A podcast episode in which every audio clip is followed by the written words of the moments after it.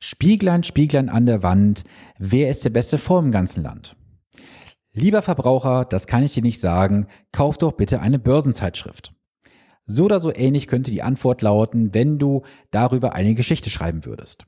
Aber heute soll es gar nicht um irgendwelche Märchengeschichten gehen, sondern heute geht es wirklich um knallharte Fakten.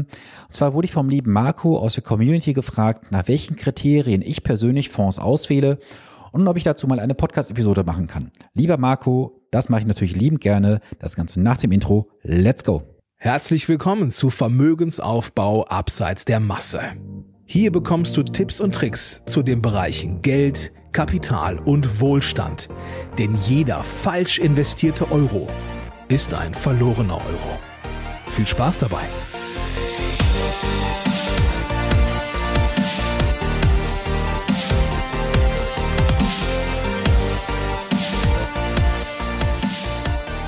Dein echter Honorarberater Sven Stopka begrüßt dich zur heutigen Podcast-Episode und schön, dass du eingeschaltet hast. Wie du weißt, gibt es bei mir Finanzberatung und Anlageberatung komplett provisionsfrei, ohne dass du Angst haben musst, dafür irgendwas an Provisionen zu bezahlen, denn das ganze Wort Provision ist ein Fremdwort für mich. Ja, Marco hatte mich gefragt, nach welchen Kriterien ich persönlich meine Fonds auswähle, mit denen ich arbeite. Und ich habe mir jetzt mal so ein paar Notizen gemacht, die werde ich jetzt dir einfach mal runter erzählen. Und äh, ich möchte dazu natürlich eins noch von vornherein sagen. Es ist meine persönliche Sichtweise. Nach den Kriterien suche ich halt die Fonds aus. Es kann für dich passen, muss aber für dich nicht passen. Und deswegen dieser Hinweis vorab. Ich werde jetzt gleich starten und nimm dir gerne Zettel und Stift und schreibe einfach mal etwas mit. So, als erstes solltest du die Frage stellen, möchtest du aktiv oder passiv investieren? Aktives Management ist ja das, was die meisten Anleger draußen machen. Sie kaufen einen aktiv gemanagten Fonds von einer Fondsgesellschaft, der bei der Bank verkauft wird zum Beispiel oder bei irgendwelchen anderen Institutionen. Und dort gibt es natürlich dann Ausgabeaufschläge, hohe Verwaltungskosten, Kickback-Provisionen und ähnliches. Aber das soll heute gar nicht Thema sein. Du solltest erstmal für dich die Entscheidung treffen, möchtest du aktiv investieren oder passiv. Und ich sage auch gleich ganz ehrlich, das passive Investieren wird inzwischen sehr pervertiert. Du kennst das Thema mit ETFs. ETFs werden aktuell gehandelt, getradet von vorne bis hinten. Und das passive Investieren, das eigentlich sehr gut und erfolgreich ist, wird seit Jahren pervertiert. Und ich möchte eindringlich dich davor warnen, mit ETFs, mit passiven Investments zu traden und zu spekulieren. Denn du weißt auch, hin und her macht Tasche leer und auf Dauer wirst du viel mehr Schaden erleiden, anstatt Nutzen zu haben, auch wenn du mit kostengünstigen Investmentanlagen unterwegs bist. Meine persönliche Sichtweise ist, ich mache kein aktives Management in irgendeiner Art und Weise, denn es ist ja nachgewiesen durch, unter, un, durch unzählige Studien, dass rund 85 Prozent der aktiven Fondsmanager es nicht schaffen, langfristig ihren Vergleichsindex und den Markt zu schlagen. Das heißt für mich, warum soll ich jetzt jemanden, der zu mir zur Anlageberatung kommt, etwas haben möchte, eine Möglichkeit verkaufen oder anbieten, wo gerade mal zu 15 Prozent die Wahrscheinlichkeit gegeben ist, dass er besser sein wird als der Markt. Das ist für mich schizophren. Deswegen gibt es bei mir rein passives Investieren. Und auch nach dem klassischen Ansatz Buy and Hold. Das zweite Kriterium ist für mich das Thema, wie lange ist der Fonds bereits auf dem Markt? Es gibt ja sehr viele Fonds, die ja gerade so aus dem Boden gestampft werden zu gewissen Themen, zu gewissen Branchen, Sektoren. Und da bin ich gar kein Freund von. Weil jeder neue Fonds muss sich erstmal bewähren im Markt. Das heißt also, der Fonds sollte mindestens schon mal drei, besser fünf Jahre auf dem Markt sein. Denn was die meisten Anleger auch nicht wissen, ist, dass viele Fonds einfach vom Markt wieder verschwinden mit der Zeit, weil diese Fonds einfach nicht rentabel sind, also sie sind nicht kostendeckend, oder sie erfüllen nicht das Volumen, was sich die Fondsgesellschaft erwartet. Und damit ist der Fonds jemand vom, von der Bildschwäche verschwunden. Das heißt, der Fonds wird liquidiert oder verschmolzen auf einen anderen. Das heißt also hier für mich, der Fonds sollte eine Historie von mindestens drei, besser fünf Jahren haben. Kriterium drei, nach dem ich gehe, ist das Thema Fondsvolumen. Ich hatte vor kurzem auch ein Telefonat mit einer ähm, Gesellschaft, die haben was im Bereich der, von nachhaltigen Fonds gemacht oder von nachhaltigen Anlagen besser gesagt. Und als ich dann fragte, naja, was sind denn so die Volumen, die aktuell verwaltet im Fonds, da kam so eine Aussage wie, ja, wir haben so gerade zwei oder 2,5 Millionen. Das ist eine lächerlich kleine Summe. Und ein Fonds, mit dem ich halt arbeite, muss mindestens 500 Millionen Euro Asset under Management haben. Sonst fange ich damit gar nicht erst an. Es gibt sicherlich hier und da mal eine Ausnahme, wenn man jetzt mal alle anderen Kriterien, die auch jetzt außerhalb dieser Liste sind, zugrunde legt, wo man sagt, es geht einfach nicht anders. Und dann musst du einfach schauen, dass halt du für dich eine Abwägung triffst, wo du sagst, okay, welchen Kompromiss gehe ich jetzt ein? Bei der Laufzeit, wie lange der Fonds auf dem Markt ist, beim Volumen oder du sagst jetzt, ich greife schon ein bisschen vor, du willst einen tesorierenden Fonds haben, der ist aber nur ausschüttend. Also du musst irgendwo einen Kompromiss finden für dich am Ende des Tages. Aber wie gesagt, 500 Millionen ist für mich da ein Mindestmaß, wo ich sage, das sollte mindestens drin sein. Ähm, Punkt 4 habe ich gerade schon angesprochen, ausschüttend oder tesorierend. Ich bin ganz klar jemand, der sagt, wir nutzen tesorierende Fonds und keine ausschüttenden Fonds. Es gibt aktuell bei mir im Partnerumfeld nur zwei Personen, die ausschüttende Fonds nutzen.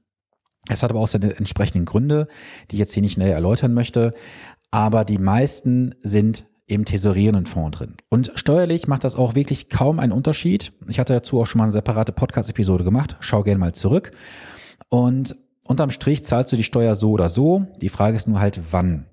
Entweder zahlst du sie sofort mit der Ausschüttung oder du zahlst sie dann halt entsprechend am Jahresende bzw. Jahresanfang, wenn dann halt die entsprechenden Erträge festgestellt werden.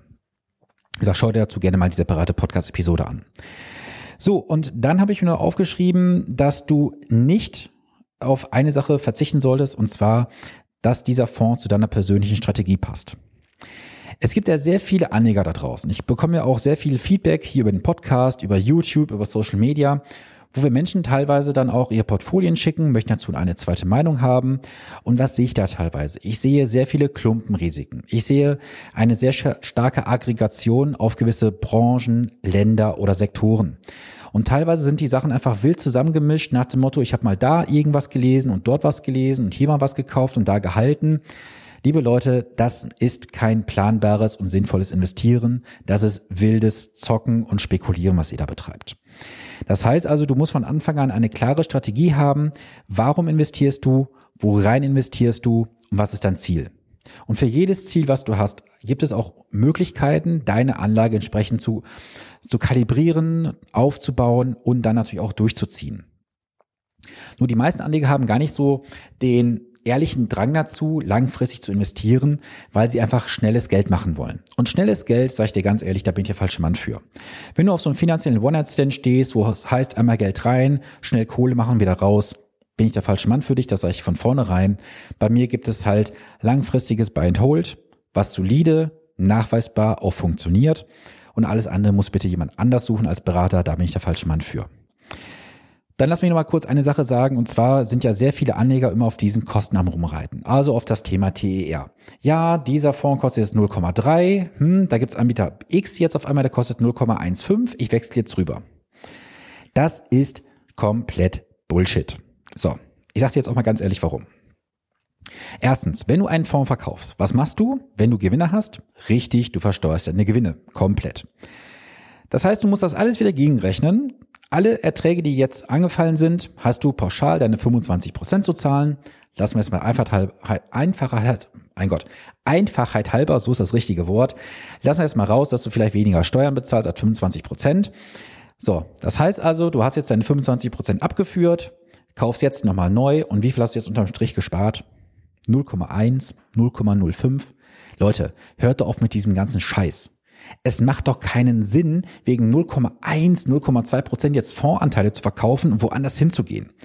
Erstens, viele Fondsgesellschaften geben die Kostenvorteile in der Regel an die Anleger weiter mit der Zeit. So, ein Beispiel, bei der Fondsgesellschaft, mit der ich primär arbeite, haben jetzt, ich glaube zu Mai war das, oder ich glaube Mai ist es jetzt diesen Jahres, werden die Kostenvorteile teilweise weitergegeben. Ja, wir reden über 0,04 Prozent teilweise oder 0,01. Das ist verschwindend gering aber sie geben es zumindest weiter. Und natürlich ist es ein Unterschied jetzt nochmal zurück zu Punkt 1, aktiv oder passiv. Aktive Fonds, klar, die haben Kosten von 1, 1, 2, 1, 5, 1, 8, 2 Prozent. Die passiven Fonds, also ETFs oder Indexfonds, sind schon deutlich günstiger. Aber hört bitte auf mit diesem ganzen Zahlenfetischismus, ob da jetzt 0,1 oder 0,2 mehr anfällt. Ist doch scheißegal unterm Strich. Ich sag dir auch warum. Denn die Kosten für den Fonds werden pro Tag tagesgenau rausgenommen. Einfaches Beispiel gefällig? Klar. Du hast einen Fonds, der kostet 0,36 Prozent. dann wird pro Tag 0,001 rausgenommen, weil auf 360 Bankarbeitstage berechnet wird.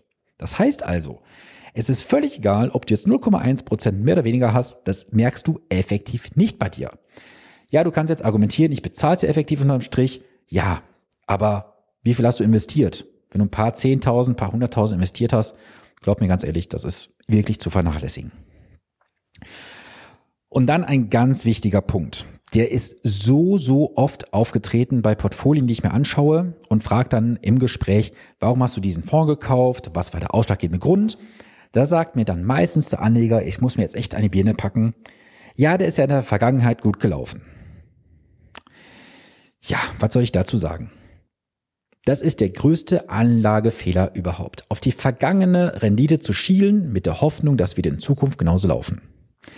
Liebe Leute, was glaubt ihr denn? Warum werden jedes Jahr unzählige Marketing-Auszeichnungen gegeben von gewissen Zeitschriften, ich nenne es mal keine Namen, die dann irgendwelche Bullen verteilen oder irgendwelche, ich glaube, was sind das hier, so Dornendinger oder so, ach, ich weiß nicht, wie die Dinger heißen, Blumendinger, so ein Kranz, wo es dann heißt, Top-Fonds der Kategorie Deutschlandfonds, Top-Fonds der Kategorie Europa.